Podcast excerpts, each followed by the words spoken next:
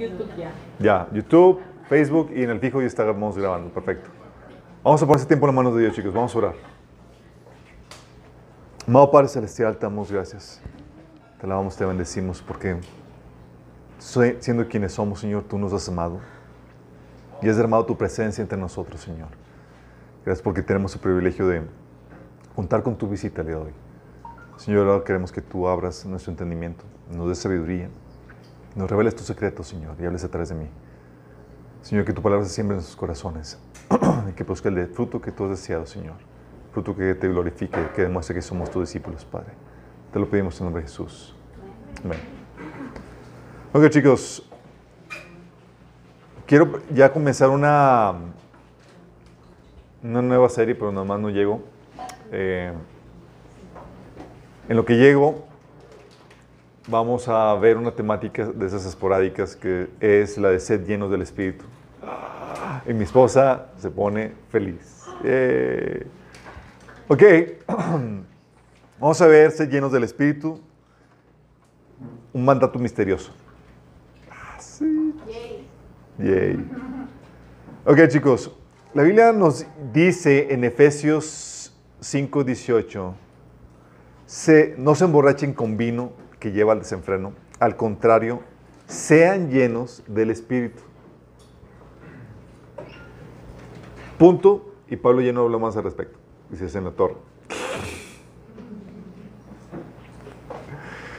Pero nos está dando aquí un mandato de que sean llenos del Espíritu y es similar al, al estar llenos de alegría del Espíritu que, que dice Filipenses 4:4, que dice, estén siempre llenos de alegría del Señor. Lo repito, alégrense. Estén siempre llenos, llenos del Espíritu, llenos de alegría del Espíritu. La pregunta aquí es, ¿cómo se lleva a cabo esto, chicos? La respuesta que típicamente damos es que, ah, pues hoy, quieres ser lleno del Espíritu, tienes que tener tus tiempos de oración y lectura de la Biblia, los cuales obviamente eso implica también.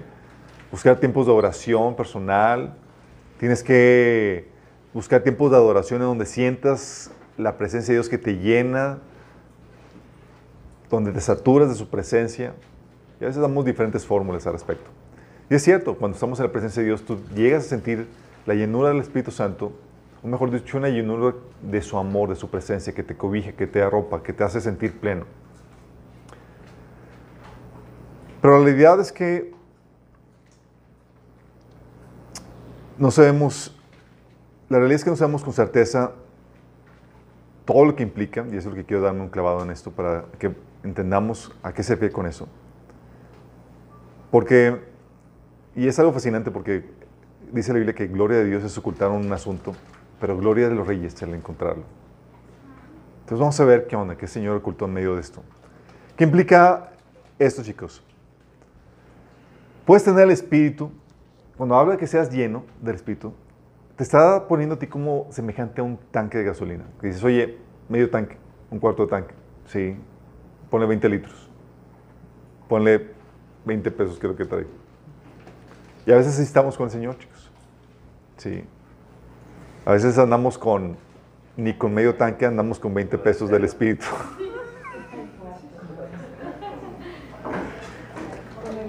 Pero fíjate bien en esto, puedes tener el Espíritu y no andar lleno del Espíritu. ¿Estás consciente de eso?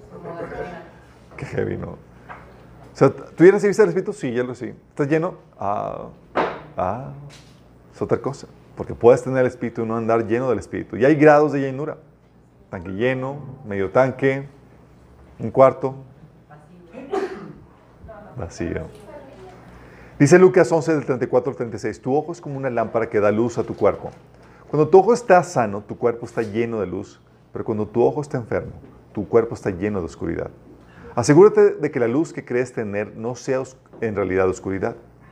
Si estás lleno de luz, sin rincones oscuros, entonces toda tu vida será radiante, como si un reflector llenara eh, con su luz.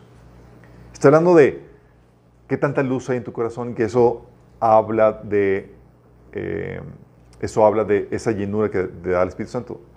Porque puede haber recovecos en donde no está lleno, donde hay recovecos oscuros. Mateo 6, 22 a 23, hablando de este mismo pasaje, dice, el ojo es la lámpara del cuerpo, por tanto, si tu visión es clara, todo tu ser disfrutará de la luz. Pero si tu visión está nublada, todo tu ser estará en oscuridad. Si la luz que hay en ti es oscuridad, qué densa será esa oscuridad. Hablando de que hay diferentes densidades de oscuridad o de luz que puedes tener. Eso es lo que refleja la idea de, oye, ¿qué tan lleno estás del Espíritu? ¿Qué tanta luz hay dentro de tu ser? Puedes tener una luz tenue, oscura. Puede ser que la luz que tienes pues, está oscura, ¿sí? No estás irradiando suficiente luz. Es decir, puede haber grados, chicos, de luz, de llenura. Aunque hayamos nacido de nuevo. Sí. Y cuando hablamos de la llenura, chicos, nos referimos a dos cosas. La Biblia se refiere a dos cosas cuando habla acerca de ese tema. Uno se refiere a la unción, al bautismo del Espíritu Santo. Y los ejemplos que da la Biblia nos indican que esta llenura, que es el, bautismo o la unción, eso lo vimos en el taller de eh, básicos cristianos, cuando hablamos del bautismo del Espíritu Santo, y también lo vimos en el tema de liderazgo, eh, el secreto del líder, no sé si se acuerdan. Es que todos los líderes hacemos trampa, porque usamos el poder de un espíritu. ¿Qué es el poder de la unción? Cuando llega el Espíritu Santo y te llena para poder llevar a cabo la tarea. Pero esto, este, cuando hablamos de la unción del bautismo, la Biblia nos enseña que esa se imparte, esta llenura se imparte y le imparte Dios cada que se requiere, no cada que quieres. Sí, cada que se requiere en el llamado que tú estás haciendo. Si tú estás abocado a realizar la tarea, el Señor te va a llenar para que lleves a cabo eso. Sí. ¿Cuándo llega? Cuando el Espíritu quiere. Sí. Tienes casos en la Biblia, por ejemplo, Juan la Bautista, que le dice, oye, serás lleno del Espíritu Santo desde el vientre. ¿Te acuerdas de Elizabeth? Su mamá. Llega María y dice que repentinamente fue llena del Espíritu Santo. Ella no lo estaba buscando. Eran casos donde dices, llega. Sí. O Zacarías, dice en Lucas 1.67, entonces su, padre Zacarías, lleno del Espíritu Santo, profetizó cuando empezó a hablar. Son episodios que que tú ves y dices, ¿están buscando la llenura? No, simplemente cayó el Espíritu Santo y lo llenó. Y estamos hablando de esa unción, de ese poder para poder llevar a cabo una tarea eh, que el Señor te da eh, para profetizar, para poder eh, el Señor investirte el poder que requieres para hacer la tarea que Él te ha encomendado. Lo ves también con Jesús cuando dice que fue lleno del Espíritu Santo y volvió al Jordán y fue llevado al desierto. O cuando regresó del desierto lleno del poder y del Espíritu Santo. Lo ves en la iglesia cuando fue el Pentecostés. En, en Hechos 4, digo 2, 4, dice, fueron todos llenos del Espíritu Santo y empezaron a hablar en otras lenguas, según el Espíritu les daba.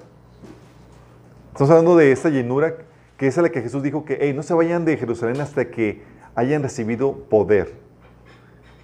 Y es esa llenura que es esa unción que te permite llevar a cabo la tarea que Dios te ha encomendado.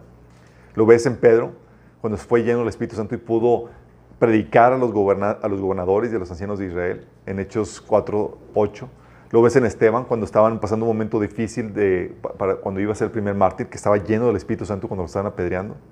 Lo ves en Saulo también, cuando estaba llevando la tarea de Dios, eh, incluso cuando estaba defendiendo el Evangelio, en Hechos 13, 9, en Hechos 9, 17. Tú lo ves aquí y allá la llenura del Espíritu Santo y todos podemos experimentar esa unción, esa llenura para llevar a cabo la tarea que Dios nos ha encomendado. Es lo que habíamos comentado que es el bautismo del Espíritu Santo. Se me olvidó que tenía aquí la...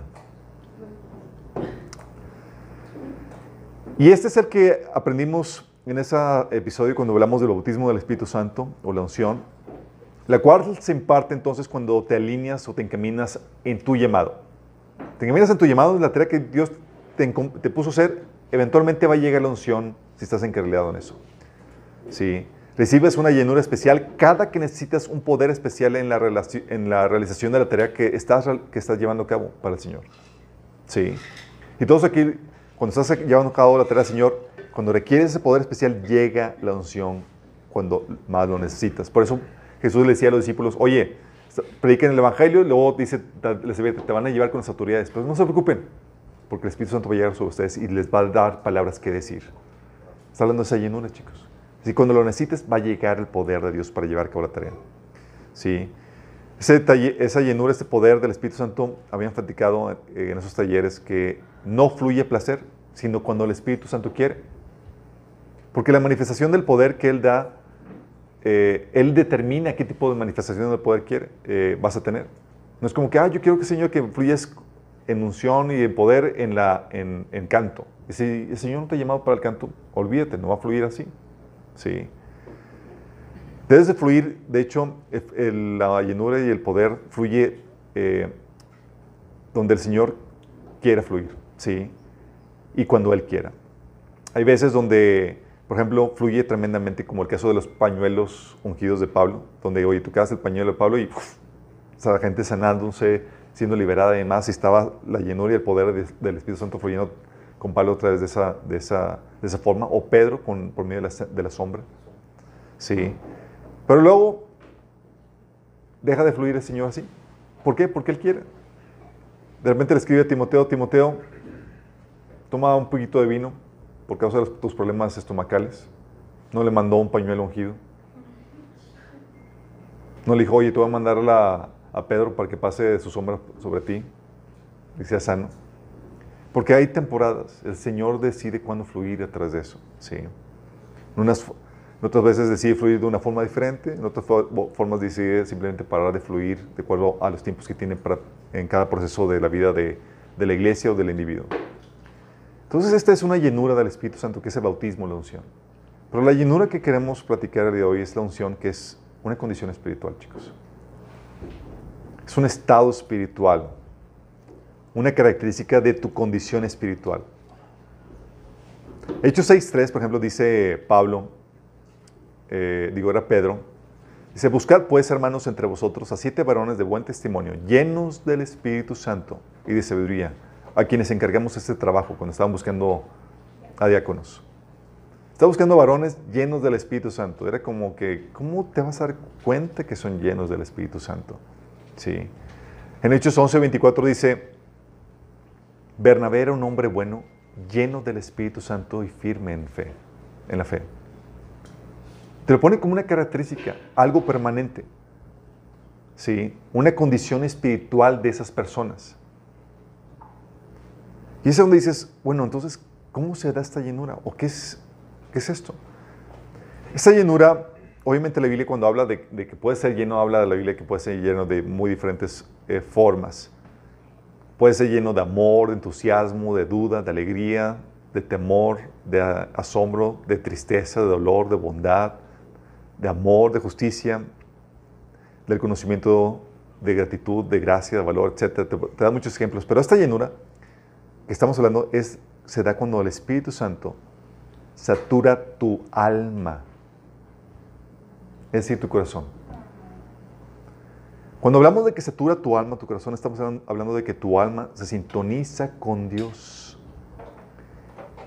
se alinea con Él en todos los aspectos del alma. ¿Sí? Se alinean a Dios. Es decir, tu mente, tu pensar, empieza a pensar como Dios. Tus emociones, que es parte de tu alma, tu sentir, se alinea para sentir como Dios siente. Tu actitud, lo que te motiva, para ser motivado por lo mismo que motiva a Dios.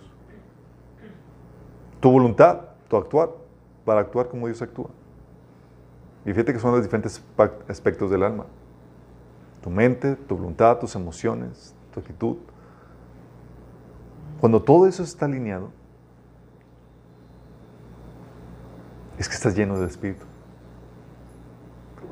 Y esta llenura, chicos, es mecánica. Depende de ti.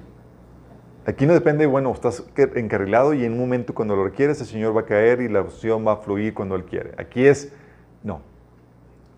Aquí va a depender de ti. Esta llenura no es espontánea como la unción o el bautismo del Espíritu Santo, que llega de repente cuando te encuentras encarrilado en tu, en tu misión. Esta llenura es mecánica, es decir, se tiene que trabajar para conseguirla. Esta llenura tiene que ver con lo que permites en tu, en tu corazón, es decir, es voluntaria. Tú determinas qué tan lleno quieres ser del Espíritu. ¿Qué tan saturado quieres estar de Él? Y fíjate, esto es algo diferente, chicos, a tiempos que estamos en la alabanza, oración, donde sentimos que nos llena. Sentimos una, así que nos impregna, que nos, que nos da ese momento de plenitud, pero ese es un momento espontáneo cuando estamos en la presencia. Pero eso no significa que todos los recovecos de tu alma estén alineados al Señor. Tú puedes tener un momento de, de, experimentar la presencia de Dios y toda la cosa, e ir y hacer las cosas con la motivación incorrecta, porque en esa área el Espíritu no está operando. ¿Estamos viendo? Entonces hay momentos donde tú puedes sentir ese, ese amor que te satisface, que te llena, pero no significa que seas lleno del Espíritu como una condición espiritual permanente en tu vida. Y lo interesante caso, chicos, es que esta llenura, así como el Espíritu quiere llenarte, porque la Biblia nos habla de que sean llenos del Espíritu, porque el Espíritu quiere llenarte. De hecho, dice la Biblia en Santiago que el Espíritu nos cela, ¿sí? nos anhela celosamente. Quiero eso, ¿no? Si pensabas que nadie te pelaba, no, nadie me pela, todos me odian. El Señor dice, ¿y yo? Yo te anhelo. Yo te deseo. Sí. Bueno, pero así como el Espíritu, ¿sabes qué? El enemigo también quiere llenarte. Sopas. ¿Puede Satanás llenar a un cristiano? Si se descuida, sí, señor. Y luego nos apuntando, que hay uno. um, sí, sí puede llenar a un, a un cristiano, chicos. Te encuentras el caso de Ananías y Zafira en Hechos 5.3. Pedro le dice, Pedro, dice, le dice Pedro a Ananías, Ananías, ¿por qué llenó Satanás tu corazón para que, les, al Espíritu Santo... Eh, ¿Por qué llenó, llenó Satanás tu corazón para que el Espíritu Santo, para que te entraras al Espíritu Santo y sustrajeras del precio de, de la heredad? O sea, Satanás llenó el corazón de un cristiano.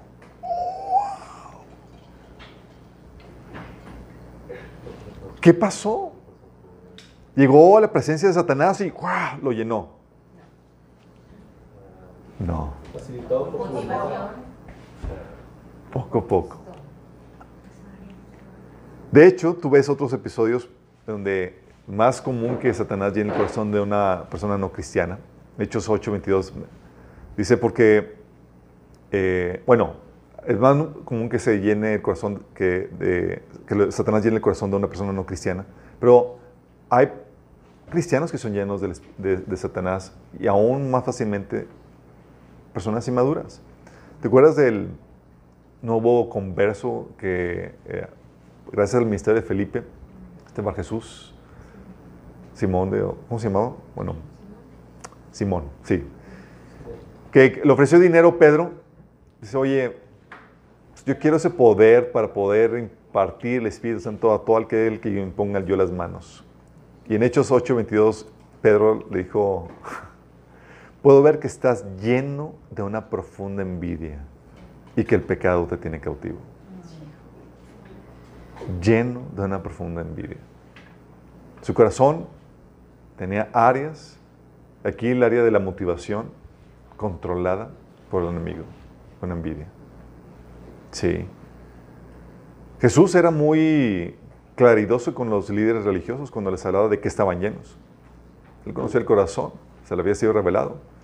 Le decía en Lucas 11:39, ustedes los fariseos son tan cuidadosos para limpiar la parte exterior de la taza y del plato, pero están tan sucios por dentro, llenos de avaricia y de perversidad. ¡Wow! Es un mecha. En Mateo 23, 25 dice que estaban llenos de robo y de injusticia. Y en Mateo 23, 28 dice que estaban llenos de hipocresía y de maldad. O sea, llenos de un montón de cosas malas. Sí. De hecho, tienes el caso de un poseído, que dice Lucas 8:23, que le preguntó Jesús, ¿cómo te llamas? Legión contestó. Dice, porque estaba lleno de muchos demonios. Eso ya, estamos hablando del colmo, ¿sí? En Hechos 13:10 dice que eh, Pablo, hablando a, este, a un, una persona que estaba obstruyendo el, el, el, Evangelio, se dirigió a él y le dijo, oh lleno de engaño y de toda maldad, hijo del diablo. Sí. Y lo dejó ciego. Pero fíjate cómo estaba hablando, lleno de engaño y de toda maldad, hijo del diablo. En Hechos 17.5 dice que los judíos estaban llenos de envidia. En Romanos 1.29 dice que la gente sin Cristo está, estábamos, antes de Cristo, estamos atestados de toda injusticia, fornicación, perversidad, avaricia, maldad, llenos de envidia, homicidios, contiendas, engaños y malignidades. ¿Atestados o llenos? Lo mismo. Así estamos. Sí. Segundo de Pedro 2.14 dice que aún cristianos, gente de la congregación, algunos tienen los ojos llenos de adulterio y son insaciables en pecar y seducen a las personas inconstantes. Imagínate, dentro de la iglesia. Gente llena de maldad. Pero la pregunta aquí es, ¿cómo te llena el enemigo? ¿Cómo lo hizo? Cayó la presencia sobre ti, uf, tomó control de ti. Digo, todos aquí en algún momento hemos sentido la presencia del enemigo causando perturbación, falta de concentración y todo lo que hemos visto en el taller de liberación. Pero la forma en cómo te llena el enemigo saturando las diferentes áreas de tu alma igual. Tu mente, tus emociones, tu voluntad, tus motivaciones. Y te llena cuando, dejas, cuando, él deja, cuando dejas que Él moldee tu forma de pensar. Dice la Biblia que antes estábamos esclavizados por los principios espirituales de este mundo. Cuando está hablando de que estabas esclavizado es que el enemigo controlaba tu forma de pensar. Sí, los principios, las ideologías de este mundo te esclavizaban. Y eso es lo que te lleva, oye, a pensar incorrectamente, de Dios. Una forma incorrecta de pensar metida por el enemigo, un patrón de pensamiento incorrecto acerca de Dios, te puede llevar a cosas terribles. Patrón de pensamiento equivocado acerca de ti o de tu prójimo, o del mundo, del pecado. Es decir, cuando hay mentira en tu forma de pensar, vas a producir terribles resultados. Y es lo que estamos viendo. Por Satanás moldear la forma de pensar de la gente del mundo, muchas personas ya están pensando que lo bueno es malo y lo malo es bueno, pero porque ha moldeado su forma de pensar. O la gente el enemigo por trabajar tu forma de pensar, piensas que vales por tu estatus, tus riquezas, tu posesión. Y así podemos pensar un montón de patrones de pensamiento equivocados del mundo, a los cuales el Señor te invita a cambiar. Pero cuando dejas que el enemigo controle, moldee tu forma de pensar, Él te está llenando. Te llena también cuando dejas que te llenen sus emociones. El enemigo puede despertar emociones Oh, claro. Puede despertar emociones, chicos. Sí. Te puede llenar de amargura y resentimiento cuando no perdonas. Puede llenarte de autocompasión por la falta de consuelo. Sí. Él es el que te patrocina todas las pity De hecho, ¿te acuerdas cuando Pedro quería invitar a Jesús a una piti party. ¿Qué le dijo Jesús? Apártate de mí, Satanás. Jesús rechazó la invitación. Dijo, ¿sabes qué? A la porra contigo. Te puede llenar de tristeza y depresión por la falta de amor en el mundo. ¿Estás esperando amor en el mundo? Perdón.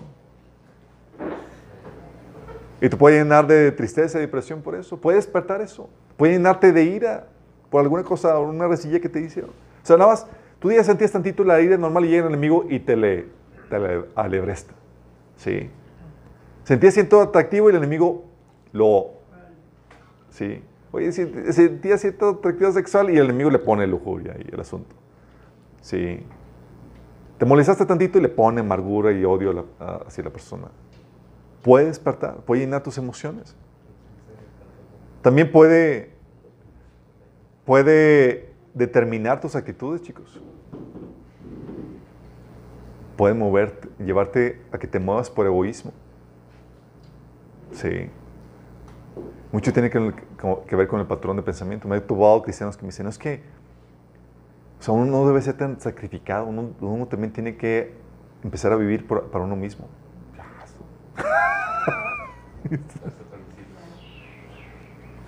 Si detectamos ahí un corazón que está siendo llenado por el enemigo. También, oye, te puede mover la vanagloria, los placeres de la vida o la avaricia, como dice 1 Juan 2.16. El enemigo poniendo la motivación en lo que te mueve. Y ahí el enemigo ya hizo una sucursal en tu corazón para querer controlarte a partir de y ir conquistando más áreas de tu vida. También cuando dejas que te esclavice tu voluntad, chicos. Jesús dijo en, 8, en Juan 8:34, de cierto, de cierto os digo que todo el que hace pecado, esclavo es del pecado. El enemigo dice, el enemigo va a querer esclavizar tu voluntad y lo va a hacer a vicios, a deseos desviados que te controlan, al pecado. Va a querer que te esclavice aún en sentimientos. ¿Cuántos de aquí no han pasado momentos de infatuación donde sabes que algo está mal y andas por la persona y sabes que no te conviene? Esa relación dañina. Pero ahí estás esclavizado ese sentimiento. Pero es hermoso.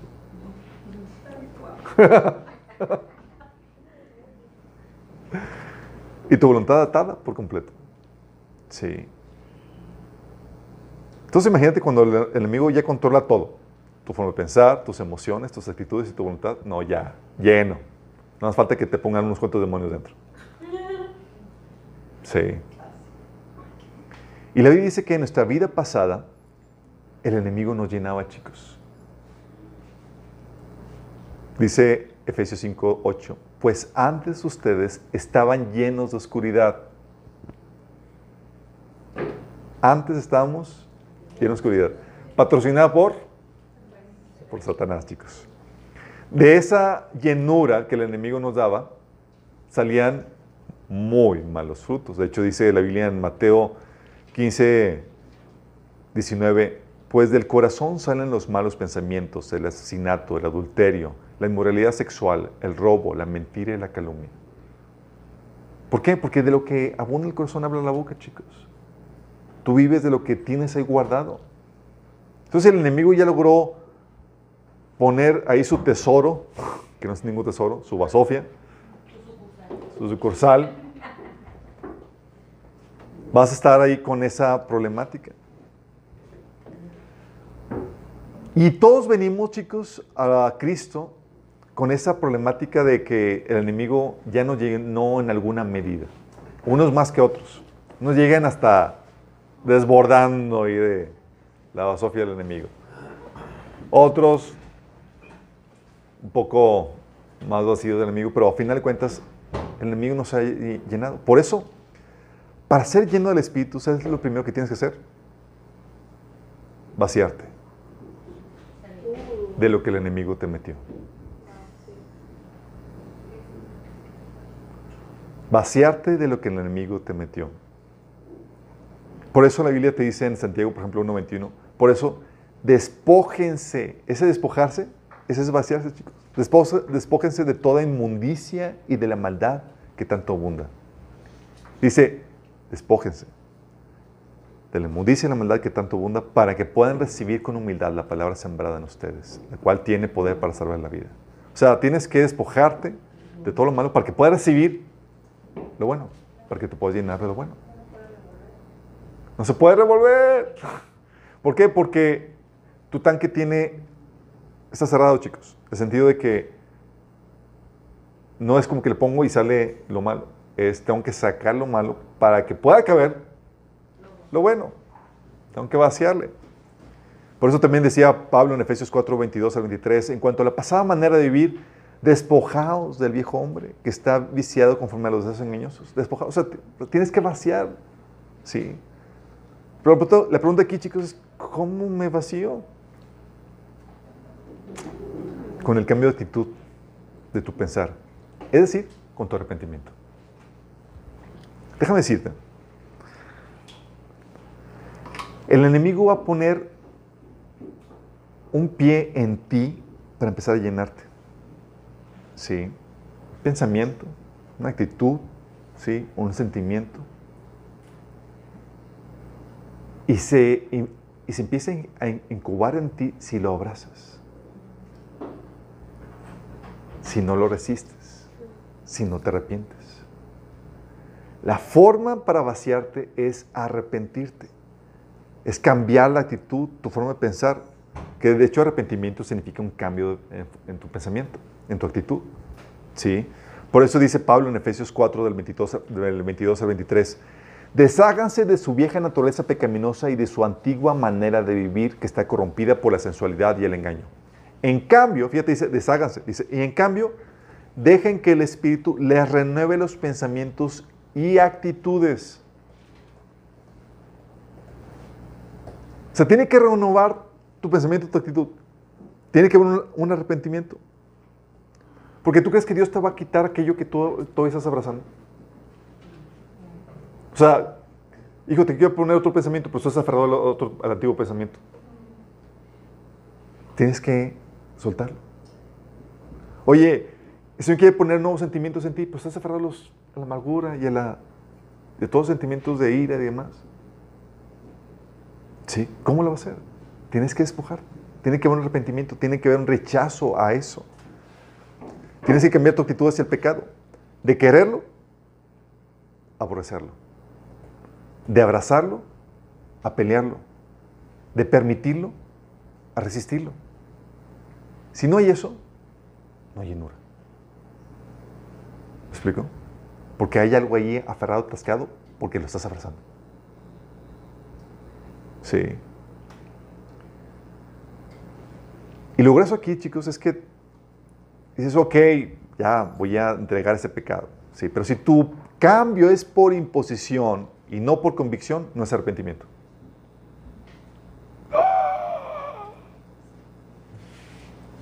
Es decir, si tu cambio es porque tus pares o la autoridad o la religión te están obligando a hacer ciertas cosas, pero no es por convicción personal, no es arrepentimiento. Tiene que haber un cambio en tu convicción, en tu querer, en tu deseo.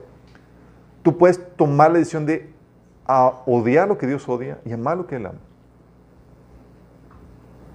Sí. Y es donde está la principal lucha, chicos, donde Dios está buscando conquistar tu voluntad, tu cambio de actitud. ¿Cuántas veces no ha pasado aquí de que ha pasado de que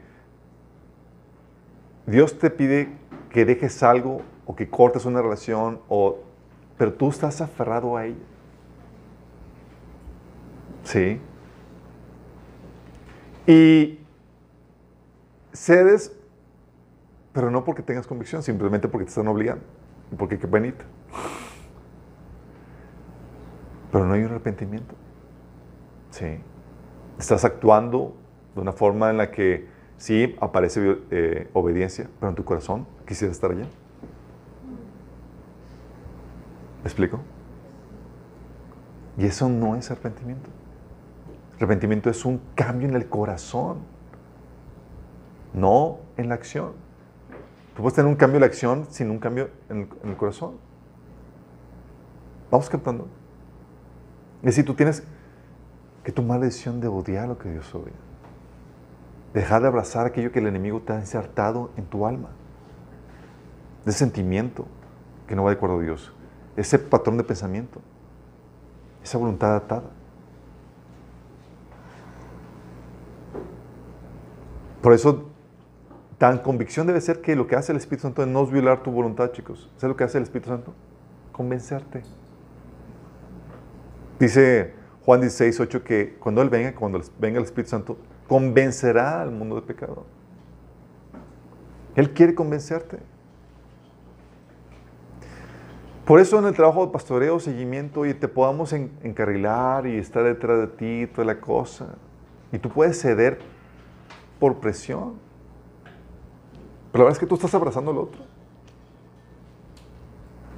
Sí. Por eso dice la Biblia que los que son guiados por el Espíritu son hijos de Dios, no los acarreados, los guiados por el Espíritu. O sea, quieren, desean, sí.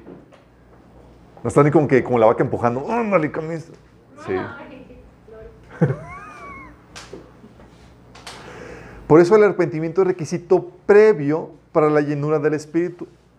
Y es lo que permite el despojo de todo lo malo que se debe de quitar, chicos. ¿Vamos entendiendo? Oye, quiero, Señor, lléname el Espíritu. Y el Señor, dame eso y esto y esto en tu que tienes en tu alma. Ah, pues sí, qué chiste. No, Señor, me a Sí. Pero eso es para. Entonces, un requisito para que el Señor te, te llene previo es: tienes que vaciarte. Tienes que entregarle todas las cosas que están mal que sabes que el Señor te ha mostrado. Sí.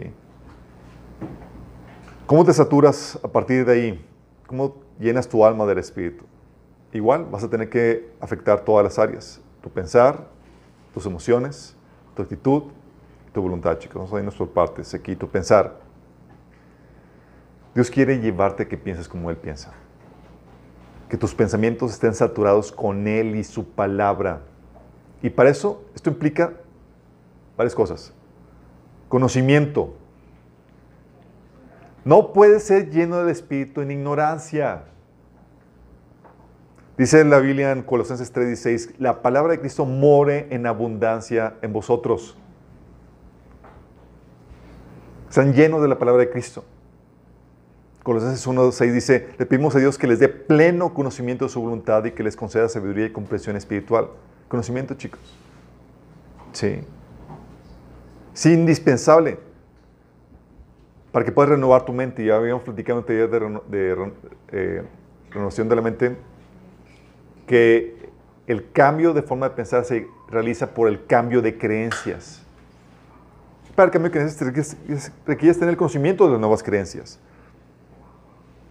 Romanos 12.2 dice que no imiten las conductas de las costumbres de este mundo. Más bien, dejen que Dios los transforme en personas nuevas al cambiarles la manera de pensar. Entonces aprenderán a conocer la voluntad de Dios para ustedes, la cual es buena, agradable y perfecta. Porque cuando cambias tu forma de pensar por la de Dios, ya te gusta la voluntad de Dios. Porque le estás viendo cómo la ve. Por una señal de que, de que te falta. Qué grueso, ¿verdad? Necesitas renovar la mente para así obtener la mente de Cristo. La Biblia dice en 1 Corintios 2, dice que nosotros tenemos acceso a la mente de Cristo. Qué grueso. Está bien gruesísimo. Dices, oye, podemos pensar como Cristo piensa así. Pero ¿qué crees? Es dos cosas. Es un proceso y es una lucha. Es un proceso. 1 Corintios 3, del 2 al 3 dice que les di leche porque no podían asimilar alimentos sólidos ni pueden todavía porque aún son inmaduros. Mientras hay entre ustedes celos y contiendas, ¿no serán inmaduros? ¿Acaso no se están comportando según criterios meramente humanos? O sea, su forma de pensar eran como los del mundo y se comportaban como tal. Porque así venimos todos, chicos. Porque el proceso de llenura del Espíritu Santo es gradual conforme avanza tu proceso de santificación, que es el proceso de conquista de tu alma. ¿Sí? Conforme vas renovando tu mente, vas quitando aquello que el enemigo estaba llenando en ti para llenar ahora con la palabra de Dios, con la forma de pensar de Dios. ¿Por qué crees? Tú puedes ya haber cambiado la forma de pensar, pero también implica una lucha para mantenerlo. Dice 2 Corintios 10 del 3 al 5, porque aunque vivimos en el mundo, no libramos batallas como lo hace el mundo. Las armas con que luchamos no son del mundo, sino que tienen el poder divino para derribar fortalezas. Destruimos argumentos y toda altivez que se levanta contra el conocimiento de Dios y llevamos cautivo todo pensamiento para que se someta a Cristo. ¿Por qué crees? Porque el enemigo no se va a quedar, ah, pues ya me corrió de su ser, Ya, pues ni modo, me voy a buscar otro. no. El enemigo es, ok, me corrió, vamos a ver si conquistamos de vuelta, si le podemos llenar. ¿Sí? Y trata de poner un pie dentro de tu forma de pensar. ¿sí? Y el enemigo va a intentar llenarte. Y es, una llenura gradual, chicos. Manteniéndote primero en ignorancia de la palabra de Dios forma facilísima. Si te logra mantener en ignorancia la palabra de Dios, ¿quién crees que te va a llenar? Satanás. Es el príncipe de las tinieblas, chicos. Sí, Jesús es el príncipe de la luz. No sepas lo que hace la luz. ¿Sabes lo que hace, lo que hace la luz en las cosas, chicos? Lo que hace la luz es que llega el rayo de luz, rebota sobre las cosas y refleja la luz. Y lo que tus ojos reciben es información que la luz te está arrojando, del color, textura, fondo y demás. Lo que hace la luz es que te da información. Las tinieblas te dejan en completa ignorancia. Y lo que el enemigo quiere es llenarte de tinieblas, es decir, de ignorancia. Sí. Entonces, primero, para llenarte va a, tener, va a querer mantenerte ignorante de la palabra de Dios. Sabes que tienes que leer la Biblia, pero va a poner una tremenda flojera para hacerlo. Cosas más urgentes. Sí. También va a tratar de meterte ideologías y, formas de pensamiento incorrectas. Ya sea de forma directa, cuando saben que el enemigo sopla pensamientos. A veces me han llegado, oye, se me ocurrió una idea y me lo platican y dices, ay.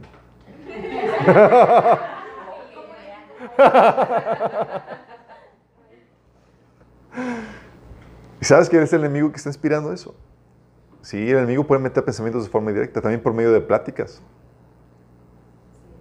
Y hoy en día por medio del entretenimiento. Y, aún la academia. Sí. ¿No sabes filtrar las ideas que el enemigo quiere sembrar en tu, en tu mente? ¿No sabes pararlas? El enemigo irá llenando tu corazón. Un pensamiento equivocado se convierte en un poco de levadura que si no lo peleas, no lo rechazas, va a empezar a leudar toda la masa. Por, eso la importancia del conocimiento, de la buena administración de pensamientos. Porque la buena gestión del pensamiento, chicos, lo que hace es que defiende la llenura del Espíritu en ti.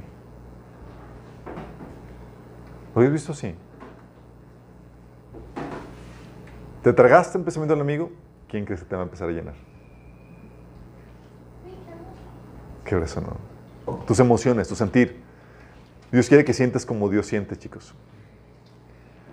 Su amor, dice la Biblia que el fruto del Espíritu es amor, que te muevas como Él se mueve. Él está lleno de amor. Y Él quiere que tú te muevas motivado por esa llenura, por ese amor que Él tiene.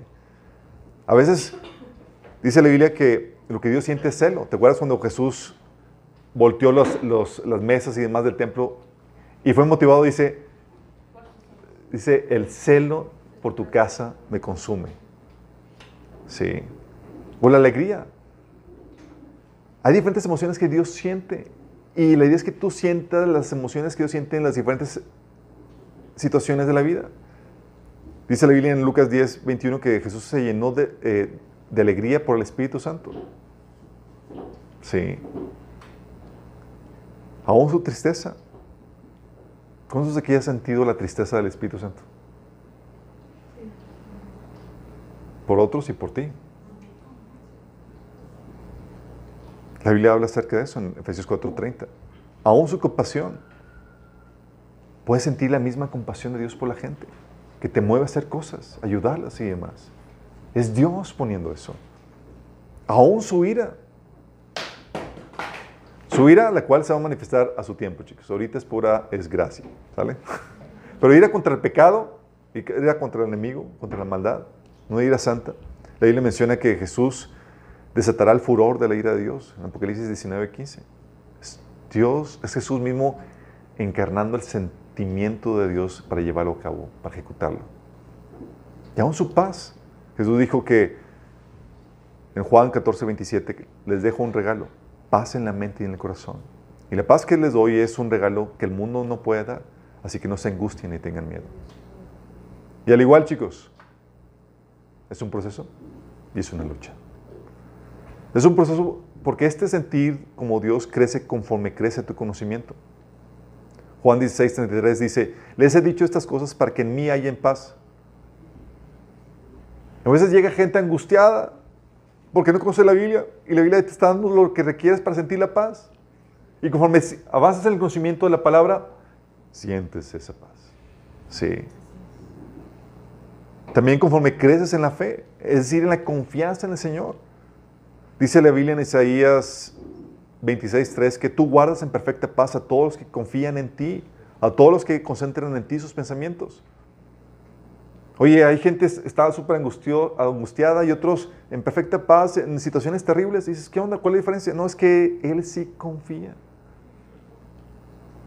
Sí, él ya tiene un historial de historias vividas con Dios donde ha visto cómo Dios lo saca victorioso en batalla tras batalla.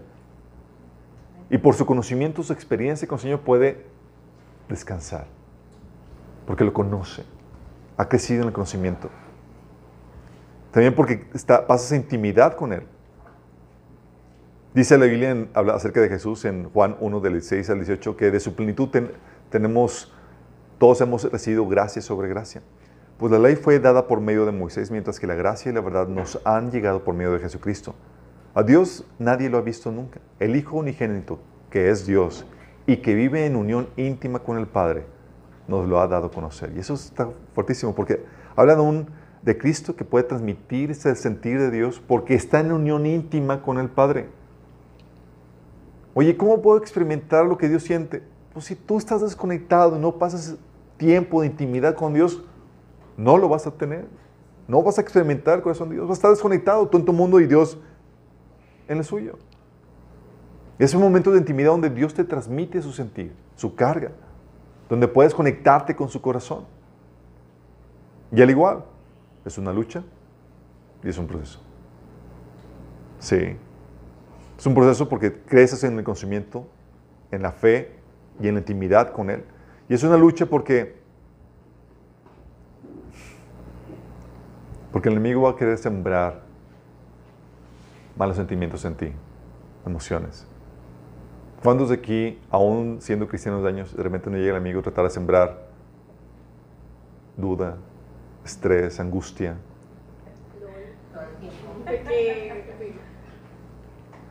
Por eso Pablo nos dice en Filipenses 4, 16 al 7, no se inquieten por nada. Fíjate cómo está diciendo, guarda tu corazón. No se por más bien en toda ocasión, con oración y ruego, presenten sus peticiones a Dios y denle gracias. Y la paz de Dios, que sobrepasa todo entendimiento, cuidará sus corazones y sus pensamientos en Cristo Jesús. Filipenses 4, 17 es lo que está diciendo. Dice, hey, tú tienes que luchar para resguardar tu corazón y no dejar que el enemigo meta esas, esas inquietudes, esas angustias en el corazón. El enemigo va a querer hacerlo. Y dice, hey, defiende lo que es tu corazón. No permitas que el enemigo meta eso porque se convierte en una, una poco levadura que leuda toda la masa. Empieza con una pequeña angustia que permitiste, va creciendo, va trabajando, el enemigo va metiendo más y demás y se convierte ya en una situación de ataques de pánico. Qué grueso. Sí. Y Gálatas 5 del, 6, del 5, de 5 17 habla de esta lucha donde el Espíritu Santo va, quiere poner su sentir, pero el enemigo también. Aún tú no traes pecaminosa.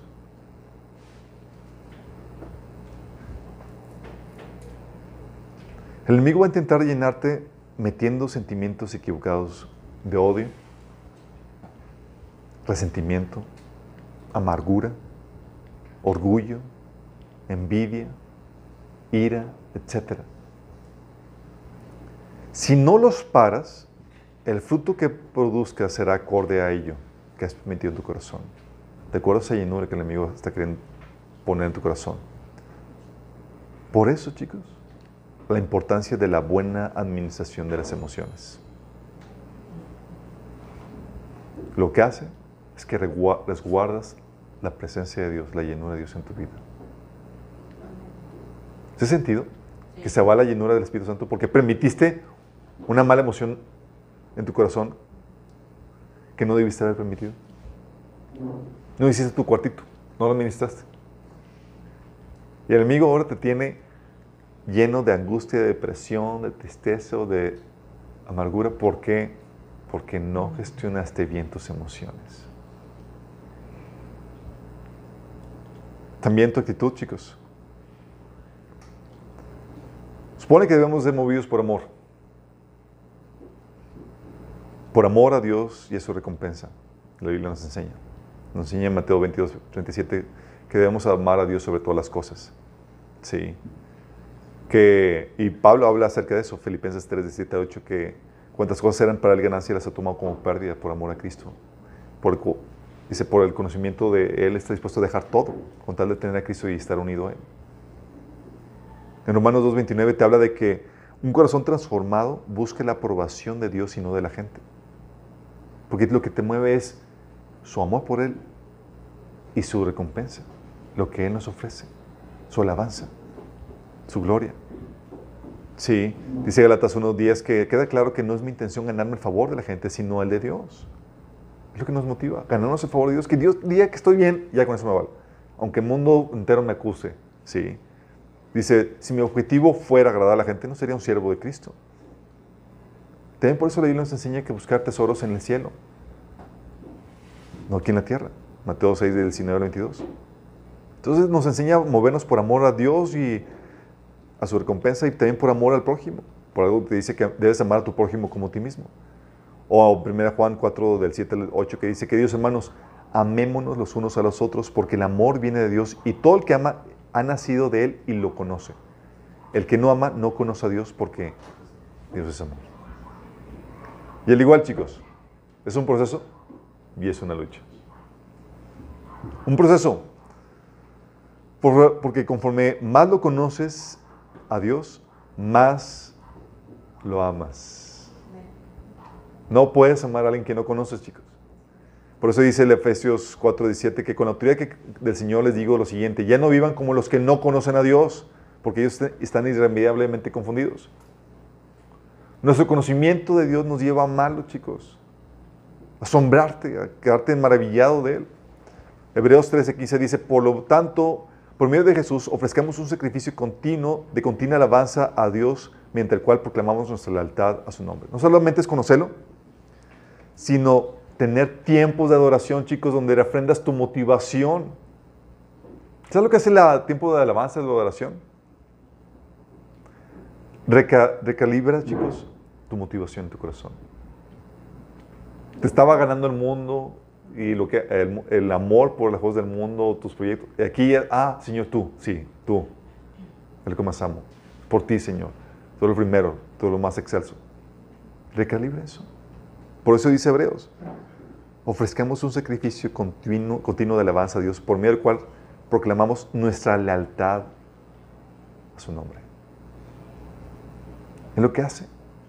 Los tiempos de alabanza y oración lo que hacen es que recalibran tu corazón para que Él sea lo primero en tu vida, para que tu motivación esté correcta.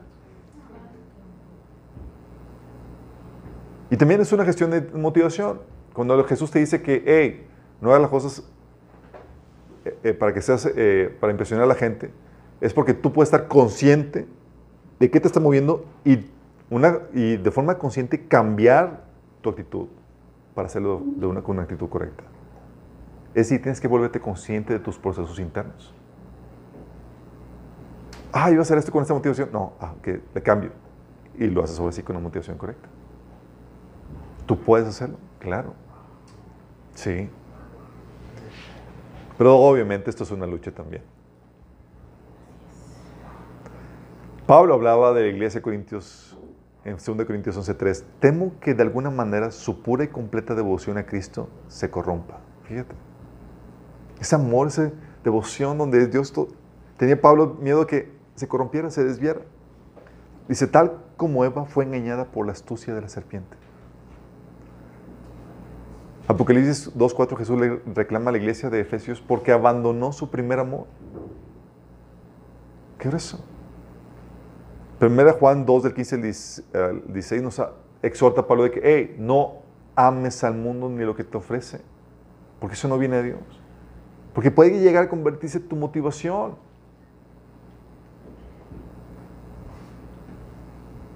Y el enemigo va a intentar desviar tu devoción de Cristo para que las cosas de este mundo, tus proyectos, tus placeres, se conviertan en tu motivación, en lo que más amas.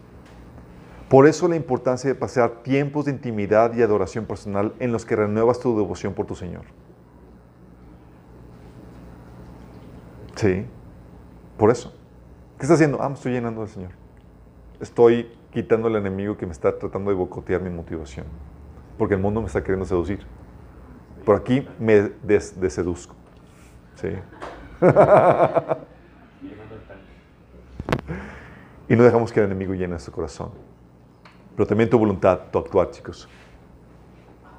¿Sabes? La Biblia nos enseña que no hay de dos, hay de dos sopas. O eres esclavo de justicia o eres esclavo del pecado.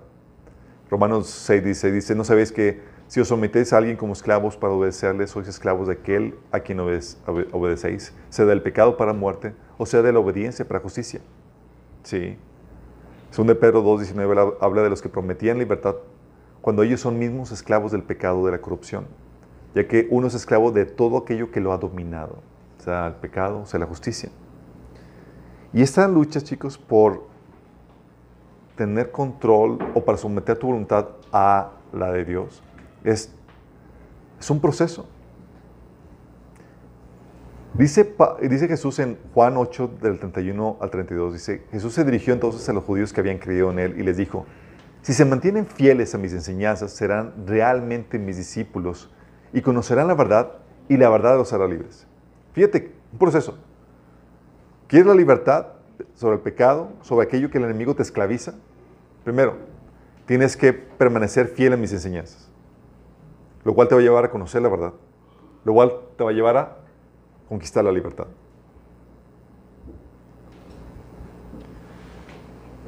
Entonces tienes que un proceso que implica conocimiento, pero también implica práctica. Por eso decía Pablo, ejercítate en la piedad. ¿Sabes qué es piedad?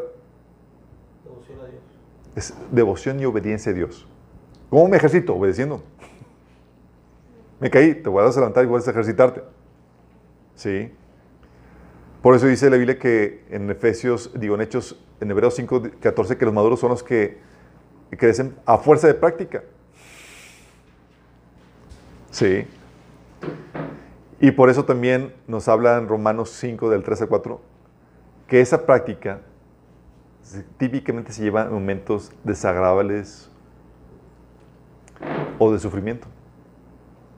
¿Sí? Porque tienes que aplicar para sobrevivir victorioso todo lo que sabes. Es decir, tienes que poner en práctica toda la teoría.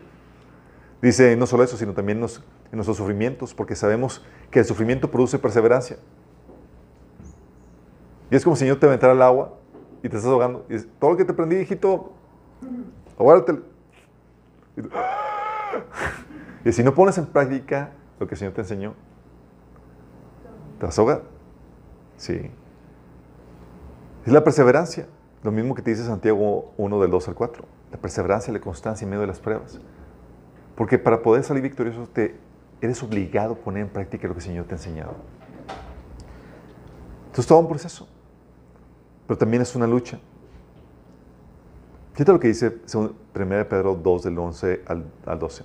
Dice, amados, yo ruego como extranjeros y peregrinos que os abstengáis de los deseos carnales que batallan contra el alma. ¿Qué te dice? Hay deseos carnales que batallan qué? Contra el alma. Es decir, si no, si dejo de pelear, si dejo de resistir eso, esos deseos carnales van a florecer. ¿Y quién crees que va a estar llenando? El enemigo. Sí. 1 Timoteo 6, 9, por ejemplo, dice, hablando de esos deseos carnales del alma, te pone un ejemplo Pablo, dice, los que quieren enriquecerse caen en la tentación y se vuelven esclavos de sus muchos deseos. Y está hablando de cristianos, cristianos que cayeron en esclavitud de sus deseos. No de la voluntad de Dios, de sus deseos, porque quieren enriquecerse. Dice, estos afanes insensatos y dañinos hunden a la gente en la ruina y en la destrucción. Cosechan lo que permitieron en su corazón. Sí. 1 Corintios 6, 12 dice, ustedes dicen, se me permite hacer cualquier cosa, pero no todo les conviene. Y aunque se me permite hacer cualquier cosa, no debo volverme esclavo de nada. Pablo está diciendo, no permitas que nada te esclavice. No permitas que tu voluntad quede controlada por el enemigo. Y hay cosas que pueden controlarte. Hay muchos vicios que aún cristianos pueden caer, chicos. Y el enemigo va a intentar atar tu voluntad a deseos engañosos, adicciones, a vicios, a rasgos de carácter. Porque rasgos de carácter se pueden convertir ya en hábitos, chicos, que difíciles de cambiar. La ira, la lascivia, el temor. Por eso la importancia del dominio propio para decir no a aquello que nos esclaviza y la importancia de los buenos hábitos.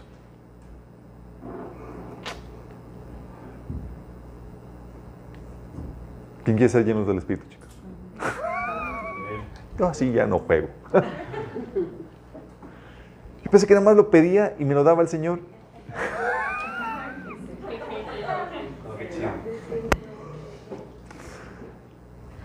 Chíquete esto, chicos.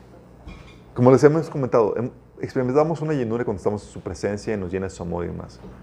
Pero la verdad, la, la llenura que es un estado espiritual en ti, en, don- en donde a veces se refiere a la Biblia, es esa llenura donde el Espíritu te satura en todos los recovecos de tu alma. Y es un proceso donde vas siendo más lleno del, Espíritu conforme vas avanzando en tu proceso de santificación. Pero también es una batalla para mantener ese territorio conquistado por el Señor. Porque en- de tiempo a tiempo el enemigo va a querer poner el pie otra vez ahí. Y si tú no lo resistes y demás, va a empezar a ganar terreno. Para que termines como una niña. ¿Te das cuenta de lo importante que es la correcta gestión del corazón, es decir, del alma, para la llenura? Por eso el mandato a guardar tu corazón es indispensable para conseguir la llenura del Espíritu. Proverbios 4:23, sobre toda cosa guardada, guarda tu corazón porque de él mana la vida. O sea, ¿cómo que guarda tu corazón? Sí, vigila qué es lo que metes ahí. No puedes darte el privilegio de guardar malos sentimientos, rencores, malas motivaciones, malos patrones de pensamiento, malas actitudes. ¿Por qué? Porque de ahí va a salir el fruto que produces. Tu negligencia o mala gestión del corazón te puede llevar a cometer el mismo error que Ananías. Porque no vino Satanás de sopetón a llenar a Ananías. Hechos 5.3. Pedro le dijo, Ananías, ¿por qué has permitido que Satanás llenara tu corazón? Y comienza con una pizca que el enemigo logra meter en tu alma, en la cual se va gestando, chicos. Se va leudando esa pequeña levadura, al punto de que te controla y te llena. Todo por no resistir al enemigo, lo que él quiso sembrar en él. Todo por no guardar tu corazón. Ah, me entregué este pensamiento. Ah, me entregué esta, ese sentimiento. Ah, no hice mi cuartito.